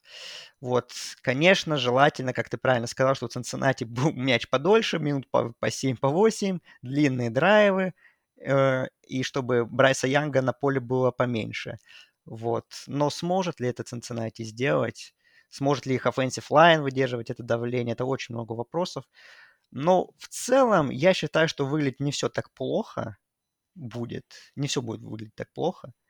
И я, наверное, с тобой соглашусь, возможно, потому что я буду болеть за Цинциннати, потому что хочется, чтобы команда из группы 5 себя проявила хорошо, э, что как бы, чтобы потом не было этих дурацких разговоров по поводу того, чтобы вот зачем вы взяли эту команду, группу 5, это вот показали они, что вообще ничего не стоит. Вот, может быть, из-за этих каких-то побуждений, а не каких-то суперрациональных, у меня действительно есть ощущение, что Цинциннати может долго навязывать борьбу и проиграет меньше тому, той форе, которую дают букмекеры. Вот. Но при этом, опять же, есть часть меня, которая говорит, что да блин, Алабама просто э, сначала быстренько сделает свой тачдаун, потом э, оформит какой-нибудь фамбл или перехват и оформит следующий тачдаун, и все, и мы быстро выключим эту игру. В это я верить не хочу, поэтому Надеюсь, что Цинциннати нас, наша надежда оправдает. Но Алабама выиграет, конечно. Ну, как бы это довольно очевидный исход событий. Но посмотрим. В любом случае, надеюсь, что игра будет интересной. Ну и в, в 3.30 ночи, уже после новогоднего, э, новогодних всех празднеств, начинается, наверное, такой более интригующий, как минимум по вывеске, полуфинал, в котором Мичиган играет против Джорджии. И это та игру, конечно, которую я жду с огромным терпением. Я прям не могу вспомнить с точки зрения вывески, что какой-то полуфинал вот так прям меня за последние годы прям заманивал интересом. Потому что, ну, Клемсон против Огайо Стейт мы, конечно, помним из года в год, да. Mm-hmm. Но именно вот, во-первых, наверное, та, э, та фишка в том, что да, команды довольно разные подошли. Э, то есть те, которые мы, те, к которым мы не привыкли, то есть это э, Джорджия была раз, да, в плей-оффе. Мгм. Мгм. Мичиган плей-офф. Мичиган не был еще ни разу. И тут, конечно, такое противостояние двух команд, которые такие, можно сказать, новички. Ну и, конечно, сколько скрытых подтекстов. Мичиган и его сезон, да, Мичиган, которыми, которым мы превью давали то, что ну вот, зачем продлили Харбу, ну не то, что зачем продлили Харбу, вот Харбу продлили, но, скорее всего, команда ждет довольно средний сезон, да, э, Мичигана ждали, не, ну точно такого близко не ждали, потом как бы все произошло так, как и должно было быть, как мы привыкли, Мичиган проиграл Райвелри Мичиган Стейт, и казалось бы, ну вот и сезон закончен для них. Но команда собралась, вытащила очень тяжелые игры, особенно против Penn State, ту самую, которую мы сегодня уже обсуждали. та самая невероятная победа дома над Огайо Стейт. Джим Харбо наконец-то все переломил, что мог. Э, как бы сломал вот этот барьер Огайо Стейт шестилетний. Наконец-то команду привел к победе в, сначала в дивизионе, потом просто великолепный перформанс в финале конференции против Айвы. И команда, по итогу которой оказалась в начале сезона не, не самой собранной в его карьере, оказалась такой самой, наверное, сильной за всю его карьеру. Ну, а против них Джорджия, команда, которая, ну, как по мне, все равно по-прежнему остается лучшей командой нации, лучшей защитой нации. Э, и посмотрим, да, что там будет с нападением в этой игре. Низкий тотал, я думаю, 45,5 это ошибка. Хоть и защита будет, но я думаю, стоит ждать здесь более результативной игры. И как бы ключевой вопрос, да, это вот столкновение вот этих линий, линий нападения против линий защиты. Какая команда сможет сделать больше бигплеев, секов, какой-то потери мяча. Тут каждая мелочь будет на поле считаться, и каждый драйв будет на поле э, важен. И, честно говоря, вот в такой игре для меня на первый план встанут тогда уже какое все-таки нападение. То есть нападение обеих команд не являются какими-то такими яркими, заводными, но достаточно компетентными, чтобы набирать необходимое для победы количество очков. И вот вопрос, а какое нападение лучше? Тот вопрос, который э, тот вопрос, ответ на который я вообще не могу найти. И вот вопрос, ответит ли эта игра. Ну, я думаю, что плюс-минус станет понятно, но я вот скажу так, Андрею, что как бы то ни было, э, вот Макнамара, да, в матче там с Огайо Стейт показал свою компетенцию. То есть как бы мы все понимаем, что, что себя представляет этот квотербек. А вот что касается все-таки, наверное, Стэтсона Беннета, ну и его бэкапа Джей Ти Дэниелса, я все-таки считаю, что, что тот, что другой, те, ну, ладно, по Дэниелсу мы и так примерно все знаем, по Беннету, я все-таки считаю, что человек, который может добавить по ходу сезона, и его и утверждается то, что называется вот в американском да, футболе room for, for improvement, то есть как способность, то есть еще у него есть возможность добавить, очень сильно добавить. Я думаю, что он все-таки более классный, и его можно использовать более классно, чем его использует его тренерский штаб. То есть он бесстрашный, как вот он свои выносы делает на 10 ярдов, летя вперед головой. То есть он умеет бигплей, он умеет бросать мяч. Э, то есть, да, это не квотербек, как его часто используют для вкладок раненбеков, раненбеком, а он более разнообразный. Вот. И я думаю, что Джорджия вот на этом, э, после вот этого обидного поражения от Алабамы, причем довольно, по итогу довольно громкого, но это команда, которая есть везде, где прибавить, и в целом э, я думаю, что если по ходу этого полуфинала, например, тоже Беннета не будет что-то идти, все-таки уже Смарт не испугается и выпустит Джей Ти Дэниелса. А тут, я думаю, ну, это такой совсем X-factor. То есть это квотербек, который точно сильнее э, Макнамары и при прочих равных, наверное, создаст какую-то разницу в нападении. Вот. Поэтому за всем за этим, мне кажется, что Джорджия вот там, знаешь, чуть-чуть там на пол головы лучше и в нападении, ну и защита их просто из того, что на какой-то монструозный сезон проводит, тоже кажется, что чуть-чуть выше своей головы. И поэтому в целом весь этот набор для меня превращается в победу Джорджии, но, как мы всегда знаем, да, это плей-офф студенческий, тут одна игра, тут что-то может не пойти, какие-то ошибки у Мичигана, Макнамара там проведет матч своей жизни, как было это с Огайо Стейт, а может быть еще лучше, и все может произойти. Поэтому рисую здесь победу Джорджии. И когда все обсуждают, ждем мы повторение игры Алабамы и Джорджии в финале, но оставляю для себя довольно много места э, веры того, что Мичиган спокойно эту игру может выиграть. Ну, не спокойно, просто выиграть эту игру. И у них есть для этого достаточная глубина. Вот. Ну и как последняя мысль. Конечно, это просто противостояние невероятное. Будет тренерский штаб. Тут нужно каждый просто разыграть. Это такой вот прям инста-классик, возможно, будет. То есть тут каждый розыгрыш, каждый трик-плей, какие-то такие мелочи, все, что будет происходить на футбольном поле, должно быть полностью разобрано, подготовлено каждым тренером. И я думаю, что тут будет столько мелочей, которые можно будет обсуждать. И, и наверное, даже нужно вот... Вчера видел, будут стримы вот эти фут- этой игры, так же, как и первого полуфинала, где вот это, помнишь, э, тренеры будут сидеть, обсуждать каждый Ну да, розыгрыш. ESPN И там всякие мультитрансляции мультитрансляции, да, где раньше вот на финале раньше только делали, сейчас еще и на полуфиналах Да, добавят и тут вот все. я думаю, что ту трансляцию прям стоит будет стоит посмотреть, как-то найти этот стрим, потому что я уверен, там будет прям взрыв мозга, как тренер, как тренеры тогда будут сидеть обсуждать вот это, каждую мелочь рассказывать, я думаю, это будет очень круто. Вот. Поэтому я тут жду прям такой зарубы, которая в конце решится. Мне, в эт- мне тоже здесь не совсем нравится матчап, в который, которым оказался Мичиган, э, потому что, ну, чтобы выиграть Мичигану, конечно, нужно сыграть еще, я считаю, еще лучше, чем, Огайо С- э, чем против Огайо Стейт. Способен ли на это Мичиган, посмотрим, но мне вот не нравится, ну, не то, что не нравится, но просто дан, это такая данность, что э, Мичиган в основном делает свой упор э, в своем нападении на вынос, да, там Хассан Хаскинс великолепный сезон провел, и как его выступление против Агая Стейт, это как вишенка, да, на его э, великолепном выступлении в сезоне. Там Блейк Корум, да, тоже есть, тоже хороший его партнер, который под конец сезона получил травму и немножко ушел в тень, но в целом тоже очень компетент, компетентный раненбэк. Вот. И Макнамара, и его пассовые навыки, они тоже неплохие, но они идут, опять же, как дополнительная опция. Все равно, в первую очередь, Мичиган заточен на вынос, а у Джорджи как раз дикий фронт 7, э, который просто давит на всех подряд, не, не дает никому ничего делать, практически кроме финала конференции, да, который переламывает любую offensive line, какой бы она сильная или слабая ни была, и просто не дает играть соперникам.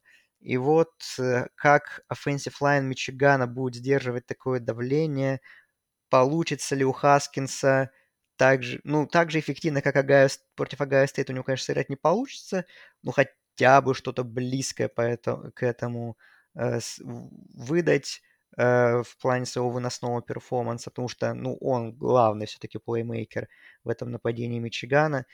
Вот с этим я сомневаюсь. Если будет полностью ему перекрыт кислород, соответственно, все больше будет откуп на игру к игре Макнамары, насколько он будет качественным, компетентным, насколько он будет под таким давлением хорош.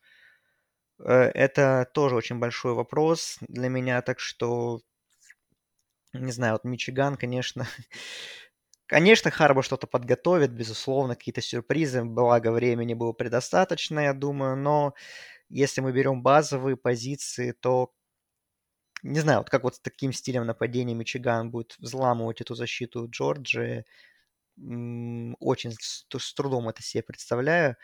Безусловно, что-то, наверное, будет периодически получаться, но ждать какого-то большого количества наборных очков от Мичигана здесь, ну, для меня, я не вижу, как они наберут там даже больше 20 очков. Я сомневаюсь, что они наберут, если честно. Но при этом Джорджия, конечно, тоже э, в нападении бу- у них будут тоже проблемы, конечно, потому что у Мичигана тоже отличный персонал, особенно отличный пасрашеры, да, Хатчинсон, Дэвид Джаба. Э, они будут давить, как offensive line Джорджи с ним справится, тоже большой вопрос. Если будет все очень непросто, если Хатчинсон с Джаба да, играть свою игру, если Беннет будет постоянно под давлением, то э, то не знаю. Тогда в таком случае матчап может быть даже ниже тотала по результативности, я считаю, в таком случае. Вот. э, так что, короче, должна быть как... И вот даже не знаю, вот с одной стороны кажется, что Мичигану удобнее игра такая, какая-то вязкая, супер ни- низкорезультативная. С другой стороны, в принципе, она и Джорджи удобная. Как показывает практика, матч с Клемсоном мы помним, что можно там сыграть супер низкорезультативную игру, но благодаря защите в своей все равно затащить, так или иначе. Вот, так что если смотреть на этот персонал, на весь, на все матчапы, то Джорджа, конечно, более талантливая команда во всех линиях. А, Мичигана, конечно, есть свои сильные стороны, которые они могут продемонстрировать, но Джорджия, как мне кажется, их вполне себе может и ликвидировать. Вот. Так что, а, чтобы тут уж сильно долго не расписываться, хотя, наверное, стоит, потому что действительно матчап классный, возможно, лучшая игра сезона потенциально нас ждет. Ну, я, честно говоря, не жду лучшей игры сезона от этой игры. Я думаю, что при всем при том, что Джорджия кажется, что после финала конференции многих испугало, что вот, ой-ой-ой, что Джорджия, оказывается, не такая классная команда, как мы видели по сезону. И если действительно посмотреть на их расписание, кого Джорджия обыгрывала по ходу чемпионата, как-то тоже кажется, ну, каких-то супер грандиозных побед именно, над, ну, именно соперниками супер грандиозными нет, что вроде как Джорджия против, против кого, не против никого, не играла против топ-соперников, но а когда попалась Алабама, мы увидели, типа, вот истинный уровень Джорджи. Я думаю, что все-таки нет. И я думаю, что э, все равно Джорджа сильнее Мичигана и должна выигрывать, ну, так, достаточно таки солидно, я скажу так. Не, там, не с каким-то не блуаутом, но думаю, что все будет достаточно спокойно для них в этой игре.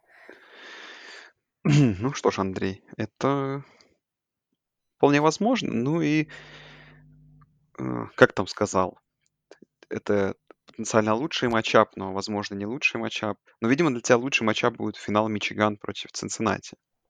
Ну, это нет. Нет, нет, нет, конечно. Если, если говорить матчап мечты, то это Цинциннати Джорджия, конечно. Я, мне за Мичиган религия болеть не позволяет. Я, конечно, в принципе, порадуюсь, если... Ну, так, не порадуюсь, так буду. Ну, Харба крут, если они выиграют у Джорджии, если они будут в финале. Но так вообще, конечно, Цинциннати Джорджия я бы хотел увидеть.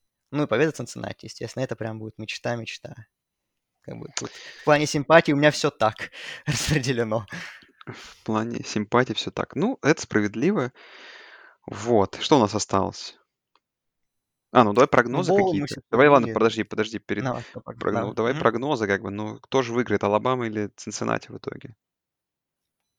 Ну, я думаю, что выиграет Алабама, но тот э, Фора плюс 13,5 на Цинциннати. Угу. Так, ну да-да, поставлю то, что Цинциннати выиграет, иначе будет скучно. О, да, да, да, да, да. Так, а Джорджия против Мичигана, ты на кого ставишь? Ну, я ставлю на Джорджию. Ну, там фора какая там была. Там... Семь с половиной. А, семь с половиной. Довольно а, ну Джорджия, я думаю, проби... я думаю, Джорджия пробивает фору. Я думаю, ну, они ладно. выиграют от 10 до 14. Ну, я тут плюс-минус, наверное, согласен. Но посмотрим. Тем плей-офф и полуфиналы и прикольно. Вот, ну а мы, наверное, туалетный кубок второй, второй раунд закончим и узнаем тоже полуфиналистов. Да. Так, значит, первый матчап у нас с тобой, Андрей, это... Сейчас, подожди, я открою. Э, открою таблицу. И, собственно говоря, надо, наверное, будет освежить тебе воспоминания о командах, потому что мы могли уже все забыть. Итого, первый полуфинал у нас первой сейной Массачусетс, который провелся он 1-11 против 2-10 команды Южной Флориды. По Массачусетсу, напомню, поражение от всех, победа только над Коннектикутом, с 27-13. Почти все поражения разгромные. И самое наверное, поражение это с счетом 35-12, 35-22 и тот от Рот-Айленда.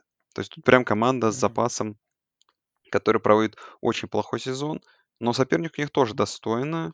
Бывшая команда лучшего чернокожего тренера Чарли Стронга, Южная Флорида Буллс, который обыграл только аграрную Флориду э, из ФЦС, и обыграли Темпл. Но при этом еще были там довольно несколько близких игр против других соперников. Вот. Поэтому вот в, в борьбе вот этого первого посеянного и Южной Флориды кому ты отдаешь свой голос? Ну, по-моему, для меня это, наверное, самая очевидная пара все-таки. Хотя, не знаю, Так, посмотрим еще. ЮМАС. ЮМАС. Ну, наверное, по голосу я тоже за ЮМАС. И заканчиваю голосование я 69-31, то есть больше трети, двух третьих голосов за ЮМасс. Ну, наверное, соглашусь, что это как Алабама против Мичиган Стейт. Э, примерно. Тем более Южной Флориды похожая форма, синяя, ой, зеленая, прошу прощения. Да. Так, следующий матчап, второй четвертьфинал. У нас с тобой Дюк против Акрона. А пока я вспоминать команды буду, да, объясню один момент. У нас там один слушатель э, обвинил нас в бросе. Ну, шучу, не обвинил. Просто спросил, а почему, собственно говоря, в голосовании выиграл э, Техас в первом по в 1/8 в первом раунде против Техаса.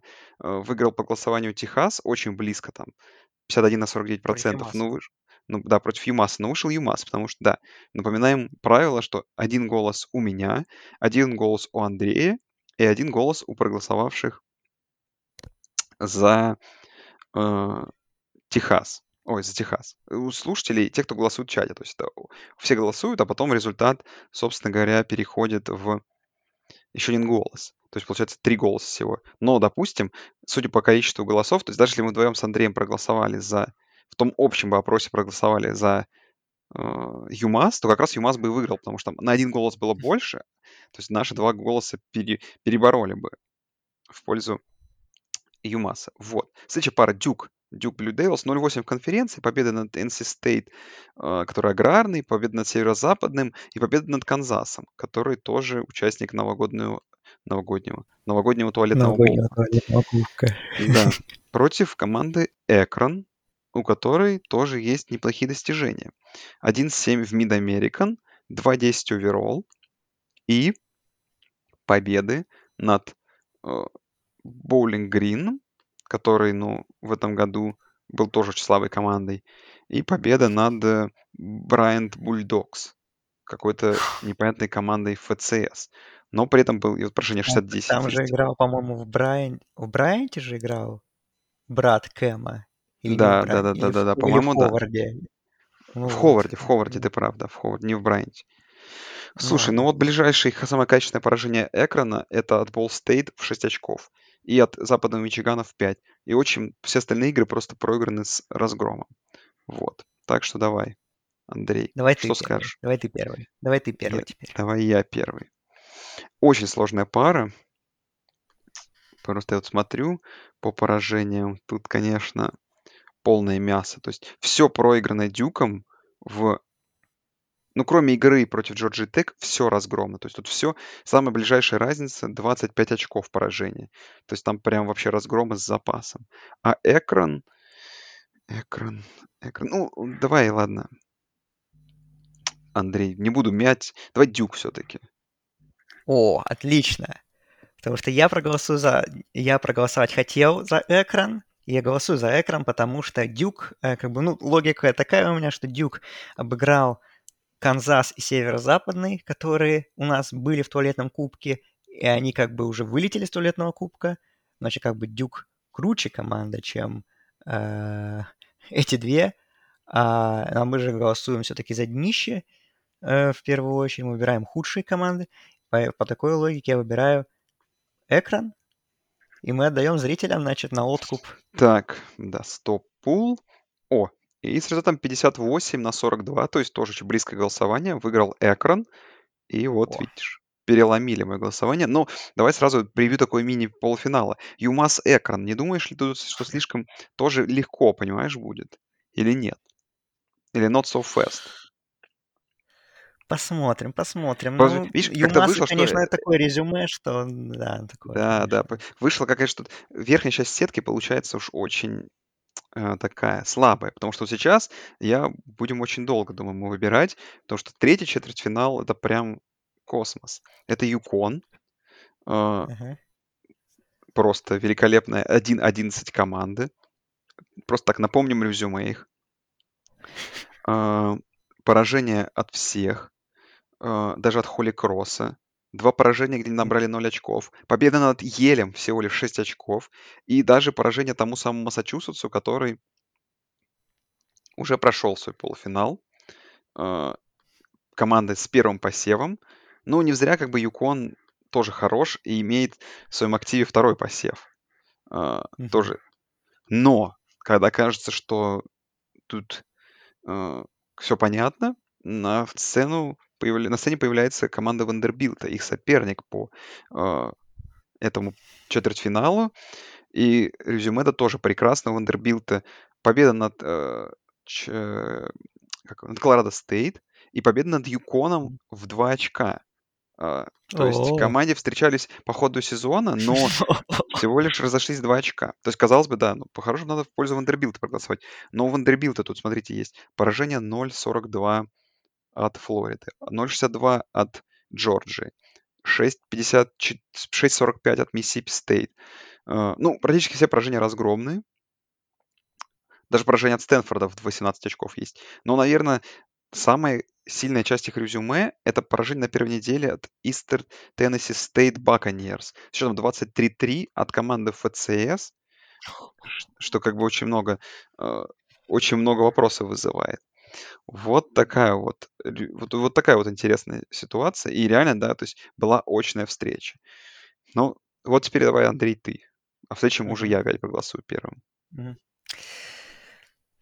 На самом деле очень ровное резюме получается. И действительно, вот это поражение от Eastern State Buccaneers, господи, э, действительно прям делает очень много плюсиков в пользу того, чтобы проголосовать за э, Vanderbilt.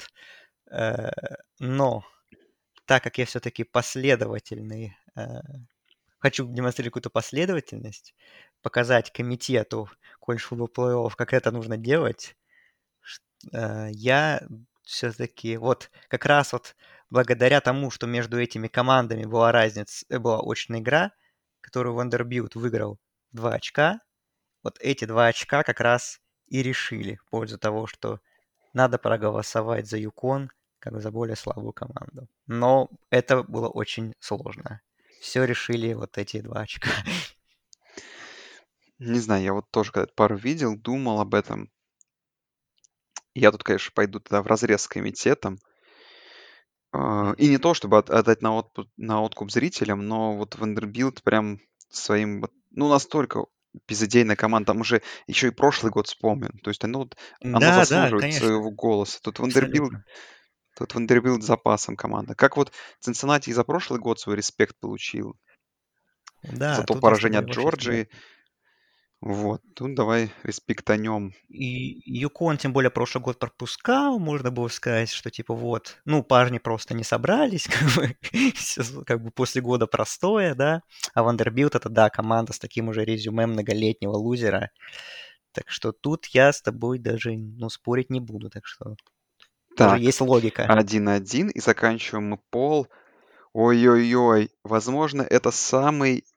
То есть это то, что могло произойти в первой паре у нас ЮМАС-Техас, что зрители решат на волоске. 51 голос был отдан, 51. То есть и голоса как прошли? 51-49. То есть, получается, это 26 голосов против 25. То есть один голос решил, и победа, и победа голосованием зрителей уходит Вандербилту. У нас upset. Но смотри, получается, это последовательно получилось, правильно же? Не, не последовательно. В- по- С точки зрения очной игры. С точки зрения очной игры непоследовательно, но в целом, как бы, два очка разницы в очном матче. И считай, что, может быть, кто-то из наших зрителей смотрел эту игру, и что вряд ли, конечно, но вдруг, и типа сказать, да нет, Юкон, в принципе, большую часть матча был лучше, просто Вандербилту повезло выиграть ту игру, так что... Не, на самом деле очень равная пара, так что как бы окей, как бы я, я ничего против не имею выхода Вандербилта в полуфинал, но да, конечно, интересно получилось. Хоть да. наконец-то у нас команда из Power 5 будет Да, кстати, у нас же сейчас... Ну, сейчас посмотрим. Возможно, сейчас еще одна залетит. Мгм. У нас тут Ну да. получается следующая пара, Андрей. Последняя, точнее, уже, да? Битва двух 1-11 команд. Флорида Интернешнл — это худшая команда конференции USA против Аризоны худшей команды Pac-12. Но тут резюме тоже друг друга стоит.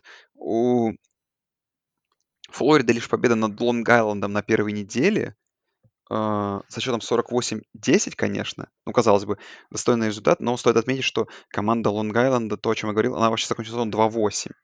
Это худшая команда, предпоследняя худшая команда своей конференции. То есть, видимо, в этой победе нет ничего особенного, потому что это супер слабая команда. Вот. И по резюме, ну, попытаемся... Ну, смотри, с, Централ- с Центральным Мичиганом поражение в 4 очка. А, Та самая команда, которая теперь будет играть в неплохом боуле. А, Но поражение от но очень много разгромных поражений. Из качественных таких поражений от западного Кентаки поражений в 15 очков и от Техас Стейта в 6 очков. Вот. Но тут разгром от Флориды Атлантики, от Шарлотты, от Маршалла, от Олд Доминиона даже, от Ми, Теннесси, от Тех, Северного Техаса, от Южного Методиста, ой, Южного Миссисипи. Да, очень слабое расписание. Но по Аризоне вы все сами знаете, если бы не ковид в, Кали... в Калифорнии, скорее всего, Аризона бы закончился 0-12. И светлое пятно — это поражение, наверное, в 9 очков от Юты и в 5 очков от Вашингтона. Угу.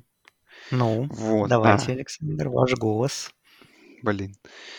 Очень сложно, очень сложно, конечно. Ну, хорошо, все. Не время. Я тут буду, наверное, более таким сознательным. И по резюме, наверное, Florida International хуже. Проголосую за них. Потому что, ну, при всем при том, что мы можем сейчас мочить Аризону как вот реально одну из худших команд Pac-12 за последние два года, но там сильная конференция. То есть очень много средних команд попалось. То есть и даже с Ютой и с Вашингтоном что-то получалось. То есть, наверное, они не так плохи, как Florida International, хотя это, конечно, нужно было бы проверить очной игрой. На поле. Вот, интересно. Слушай, на самом деле, с одной стороны, да, кажется, что Флорида Интернешнл хуже, безусловно, у них хуже конференция. Я даже смотрю, специально сейчас зашел, посмотрел разницу, ну, раз у нас нету очной игры, то, соответственно, нужно посмотреть э, хотя бы там разница, коли... разница набранных пропущенных очков. И, а, ну, кстати, нет, у, у Флориды Интернешнл хуже разница, но Флорида Интернешнл больше очков набрали, что, кстати, интересно. Вот. Аризона действительно победа только над ковидной Калифорнией. Ну, Аризона действительно уже дно не первый сезон. И если давай, ты давал э, э, респекты Вандербилту за их, так сказать, за их legacy, за их прошлые достижения, что, ну, как бы Вандербилт должен э, проходить то давай теперь я отдам почести команды, которая нас радует своими ужасными результатами не первый сезон. Хотя надо, надо вспомнить еще, что было в Florida International в прошлые годы. Ну, то поражение знаменитой Аризоны в Райворе год назад, да, и, в принципе, нынешнее выступление, где по-хорошему должно быть 0-12 на самом деле. А, я склоняюсь здесь в пользу Аризоны. Вот. Так, Интересно, у нас 1-1, и мы голосуем. Стоп-пол, да.